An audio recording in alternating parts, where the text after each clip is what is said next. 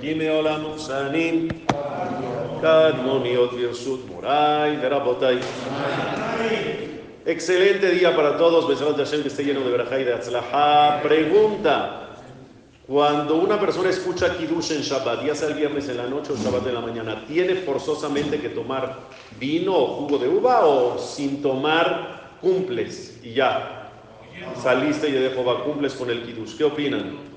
Tienes que tomar a fuerza. Obviamente que el que hace el Kiddush, el que hace el Kiddush forzosamente tiene que tomar. ¿Por qué? Porque él está diciendo la verajá de Boreper Yagefen. No puedes decir Boreper Yagefen sin probar, sin tomar. Entonces, claro que el que dice el Kiddush tiene que tomar. mi pregunta es si los que están escuchando el Kiddush a fuerza tienen que tomar o no.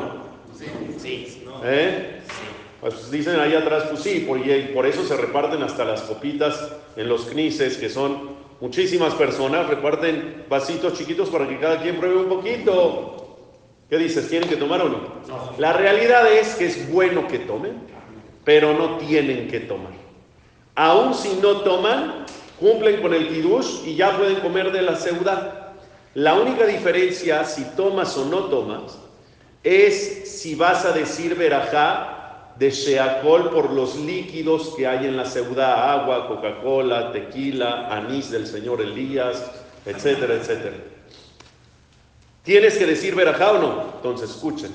Si tú escuchaste el kiddush y tomaste el jugo de uva del vasito, ya el agua, la coca, el tequila, el anís, todos los líquidos que sean sheakol, ya no tienes que volver a decir, ya no tienes que decir sheakol. ¿Por qué? Porque está escrito que la verajá de Boreperia Gefen, el yain, el vino o el jugo de uva, poter mashkin, exenta la verajá de los líquidos, siempre y cuando tomes.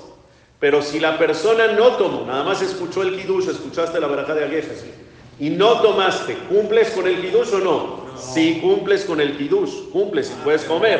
Pero si en esa ciudad te traen agua, Coca-Cola, líquidos que sean Sheakol, ¿vas a tener que decir la verajá de Sheakol o no? Sí. Vas a tener que decir la verajá de Sheakol. Esa va a ser toda la diferencia.